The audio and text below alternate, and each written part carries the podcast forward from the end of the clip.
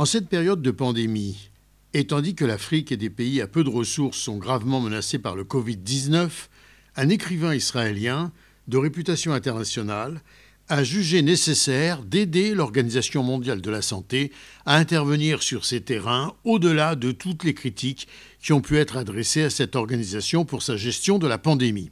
En attendant, une seule chose compte, aider à sauver des vies humaines. Ainsi, Yuval Noah Harari, l'historien et auteur best-seller israélien, auteur de Sapiens et d'Homos Deus, va donner un million de dollars à l'Organisation mondiale de la santé, l'OMS, pour contrebalancer la suspension du financement américain. Harari et Itzik Yahav, son mari, ont annoncé leur décision dans un communiqué portant l'entête de Sapiens Ship, l'ONG qu'ils ont créée en 2019.